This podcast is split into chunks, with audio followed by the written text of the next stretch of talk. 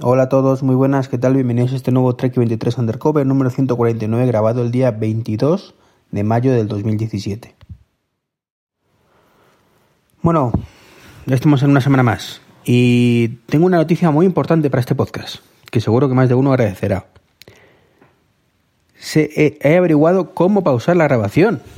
Un milagro. Ahora cuando tosa o, o cuando bostece o cuando, no sé, cuando ocurra cualquier cosa,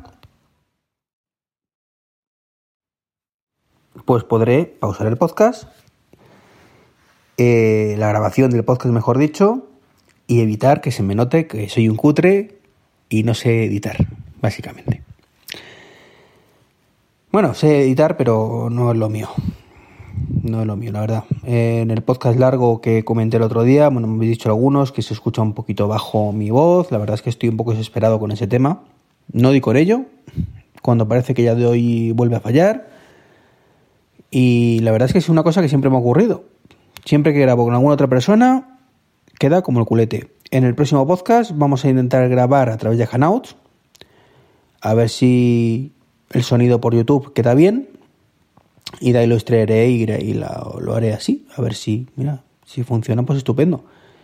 Y si no, pues no sé, ya me pego un tiro o no sé qué hacer. Porque es simplemente que el volumen local lo graba más bajo. Y no entiendo el motivo, sinceramente. No entiendo el motivo. Al final me veo comprando una mesa de mezclas. He intentado rehusarme a esa, esa opción. No sé, nunca me ha convencido del todo, pero más que nada porque son más cacharros. Pero viendo el panorama, creo que va a ser, si no, la, la opción menos mala para ese tipo de podcast. Así que nada, me compraré sin, en el peor de las cosas una mesa de mezclas y a correr. Y es que, bueno, veremos qué tal. Estaría bien que fuera gracias a los afiliados lo de por comprar esa mesa de mezclas. La cosa va relativamente bien. Eh, ya ha superado los 200 euros, no recibidos, pero sí compras. Con lo que ya estoy a puntito de cubrir los gastos de del hosting y de, y de Spreaker. Del hosting yo creo que están cubiertos ya y de Spreaker ahí, ahí andará. Creo que son como los 240 o 250 euros en total al año. Así que a partir de ese hito, bueno, ya comenté que esto no lo hago para ganar dinero. Eh, evidentemente nadie le ha amargado el dulce y si de pronto Made de España se pone a utilizar mi enlace de afiliados y gano 2.000 euros al mes, pues no voy a decir que no. Pero como sé que no, pues simplemente pues lo intentaré invertir en, en cosas para, para, mejorar el podcast y mejorar los blogs. Ya sabéis que, que comparto un poco enlaces tanto este podcast como el blog de Tuos, TWS, donde hablo de, del Apple Watch y del Apple TV. Y por supuesto mi blog personal, personal trek23.com. Pero bueno, más allá de esta pequeña introducción, hoy que, que no, no, lo que tengo que contaros es muy cortito, o sea que tampoco me voy a enrollar mucho más, es un, un tema del Apple Watch. Y es unos rumores que están surgiendo últimamente de que Apple había patentado correas inteligentes. Eh, de hecho, Tim Cook ya comentó en su momento que no iban a meter más sensores en Apple Watch y que iría todo a través de, de sensores externos. Y todo porque si en Estados Unidos eh, metes sensores médicos, pues tienes que, y quieres que se utilice por, con fines médicos más bien, pues tienes que pasar por una mm, especie de homologación de una asociación pues tipo la FCC, pero de medicina, de drogas y no sé qué, de medicamentos y no sé qué puñetas. Y eso tarda mucho en validarlo y eso es un dominio de un, un tema público. Entonces, pues la, la broma haría que se desvelaran nuevos productos de la compañía antes de lanzarlos.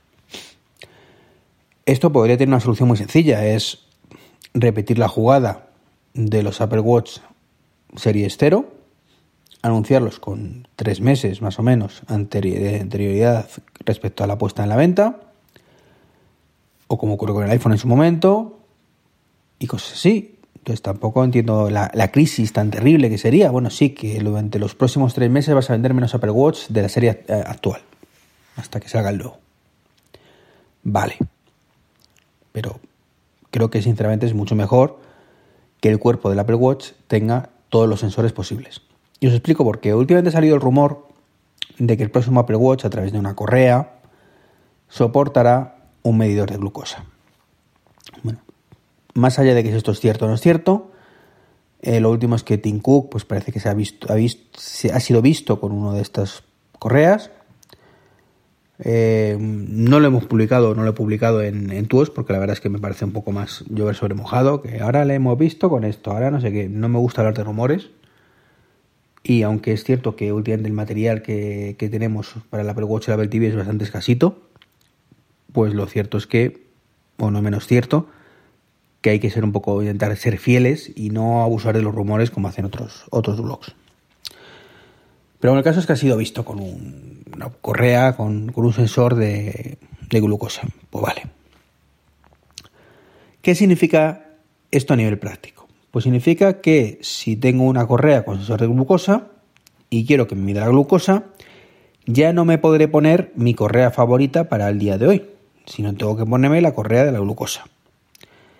Si mañana quiero, mm, en vez de que me mida la glucosa, pues yo qué sé, el, no sé, lo del alcoholímetro, que también había una correa que salió en el CES.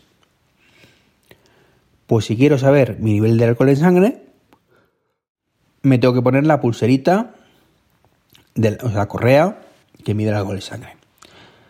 Claro que si quiero que me mida el alcohol en sangre y además la glucosa estoy jodido, porque no puedo. Una cosa u otra. O esperar que Apple saque, eh, saque otro modelo que mida las dos cosas. Eso, sinceramente, me parece una muy, muy, muy mala idea.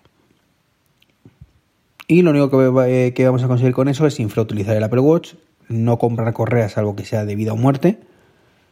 Eh, esa funcionalidad para nosotros y no poder disfrutar el 100% de las características porque al señor Tim le preocupa, y sabéis que no soy nada crítico normalmente con, con Cook y con Apple en este aspecto, le preocupa de que se desvele el producto pues tres meses antes de su puesta en venta. Mm, vale. No lo entiendo, o lo entiendo pero no lo comparto, pero vale. No sé, ¿qué opináis vosotros? ¿Qué opináis vosotros de este tema? ¿Creéis que es buena idea que, que Apple saque el Series 3, que supongo que también será en este caso compatible con el Series 2 y Series 1, por supuesto? E incluso Series 0, aunque ahí tengo ya serias dudas, un medidor de glucosa en la correa? ¿O veis más lógico lo que opino yo en este caso? De que sea el Series 3 únicamente el que pueda medir la glucosa, pero que esté implementado directamente en el reloj. Por supuesto, no estoy en contra de las correas que de funcionalidad extra, que puede parecer que estoy en contra. Estoy en contra que sea el único medio para ello. A mí me parece perfecto que salga un Apple Watch Series 3 que mida la glucosa de forma nativa. Y aparte, para aquellos que tengan un Series 1, Series 2, Series 0, que en su momento no tenían esta funcionalidad, decir, mira, ahora os ponemos a vosotros la correa para que podáis utilizarla. Perfecto, pero eso Apple no lo va a hacer. No lo va a hacer porque lo que quieren es que si quieres medir la glucosa te compres el Series 3. Entonces, poderse se puede, como veis. es cuestión de querer. Pero bueno. Pues nada más. Eh, hoy, como he dicho, es un tema cortito.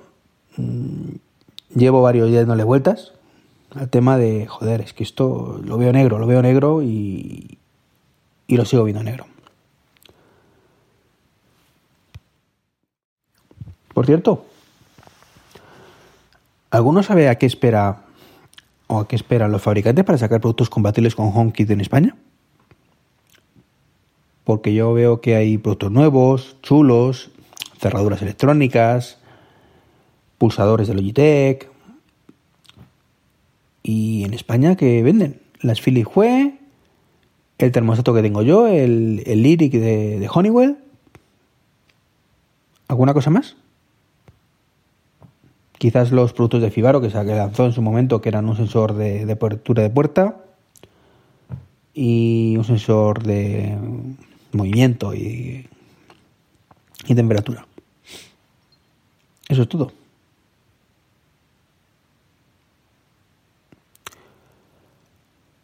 Eso es todo, señores. En fin, pues no me entretengo más o no os aburro más. La hora de la, de la comida ya, irme al trabajo. Un saludo y hasta mañana.